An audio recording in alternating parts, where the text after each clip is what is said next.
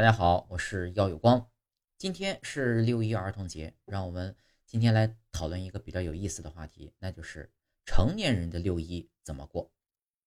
这几天啊，微博上出现了一个很温暖的热搜，那就是成年人的六一怎么过。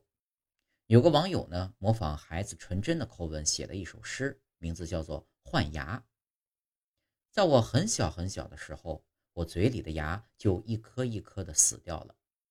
我想再换一次牙，如果有时光机的话，这一次我会好好珍惜。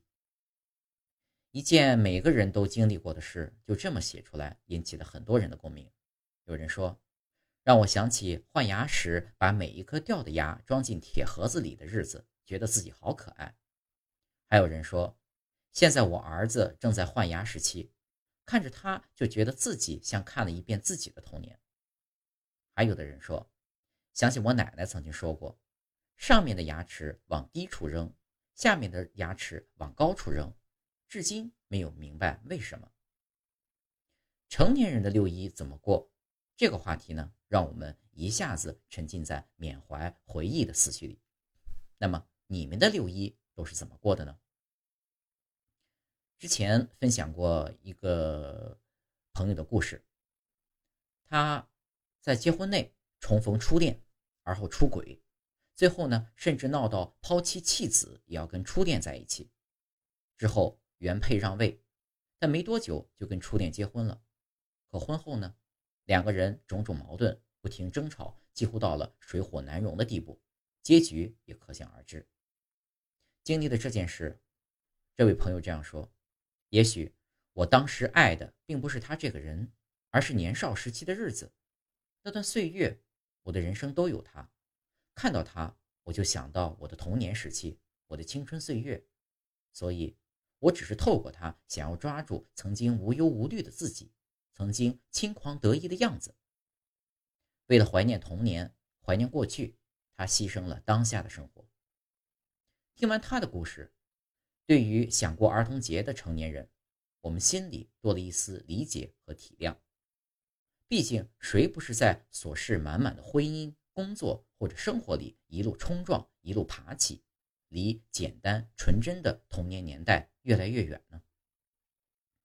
作家张家伟曾打趣说：“过儿童节啊，就像猪八戒吃人参果，吧唧一口就吃完了，没有尝出什么滋味。”悟空呢说：“吃了一个已是大有福缘，哪里有第二个？”童年。就是人参果，过去了，知道是好的了，却再也无法细嚼慢咽了。童年的时候，我们想快点长大，就不用做作业，不用被老师、父母管束，可以打扮着漂漂亮亮的出去玩，可以看各种爱情电影。可长大了才知道，KPI 比作业还恐怖，老板比老师还强悍，爱情电影都是骗人的。于是我们开始想着蹭过儿童节。只为了在成年人的世界里有短暂的抽离。曾经看过一个故事，六岁的儿子跟妈妈捉迷藏，妈妈总是躲在最隐秘的角落，而儿子呢，每次都躲在一眼就能被发现的地方。妈妈就问他：“你为什么不藏得隐蔽一点，让我找不到你？这是游戏规则。”儿子回答说：“我不想遵守规则，我怕你找不到我会难过。”小孩子只在乎心中最珍贵的东西，而成年人呢，更在乎输赢。为了做一个成功的人，我们要懂很多道理，要守很多规则。可有时呢，因为在外面受了委屈，便把最坏的脾气留给了我们最亲近的人。工作太忙，夫妻间没有时间交流，在乎的事情太多，婚姻被排到了十八线。也正因此，意识到什么是最珍贵的东西后，我们便开始念想、回忆、留恋，甚至挽救。所以说，每年在儿童节撒一回娇，是我们面对生活的最后一次倔强。如果能和心爱的人一起过，那是我们内心柔软之处的一次碰撞。那么，成年人怎么过儿童节呢？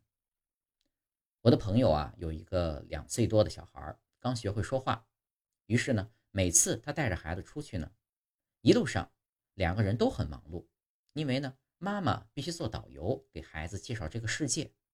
孩子是新来的，通过妈妈的介绍来认识这个世界。他对一切都好奇，妈妈漏掉的东西，他便会指出来提醒他。瞧，这就是孩子，对一切都新鲜、可爱，甚至精力旺盛。长大了的我们，曾经也是如此。是什么时候，我们渐渐褪去了孩子这些光彩？在社会上竭力扮演着一个情绪稳定的成年人呢，有时心里冷冷清清，生活却依然过得红红火火呢。我们这群超龄儿童抢着过儿童节，不是不成熟，而是因为开始学会了懂得珍惜。想起这朋友几天前就笑着说：“自从有了孩子，我感觉每天都在过儿童节。孩子坐旋转木马，你要陪着；玩碰碰车，你要边上守着。”自从做了妈妈之后，我实现了很多小时候的梦，也更加珍惜当下。对我来说，这些事情就像是我和丈夫关系的润滑剂，因为它是我们一家人整整齐齐在一起的时候，是我和丈夫正视对方面对面的时候，可以交流，可以疯玩。在他眼里，我好像也变成了一个孩子，只是他一个人的，这种感觉很充实。所以。也许成年人过儿童节可以很简单，单身的允许自己偷吃一个冰激凌，或者理直气壮的吃一个儿童套餐，哪管吃完全不会又胖十斤。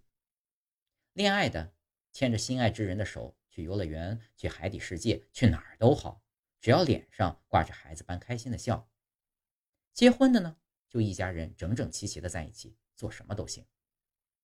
童年太短，人生。这么长，抛开年龄的束缚，大声笑，放肆玩，去做自己想做的事情吧。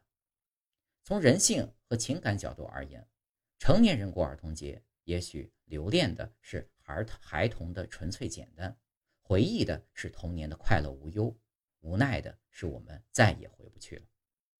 愿我们每个人都是披荆斩棘的大英雄，也是被人疼爱的小朋友。儿童节快乐！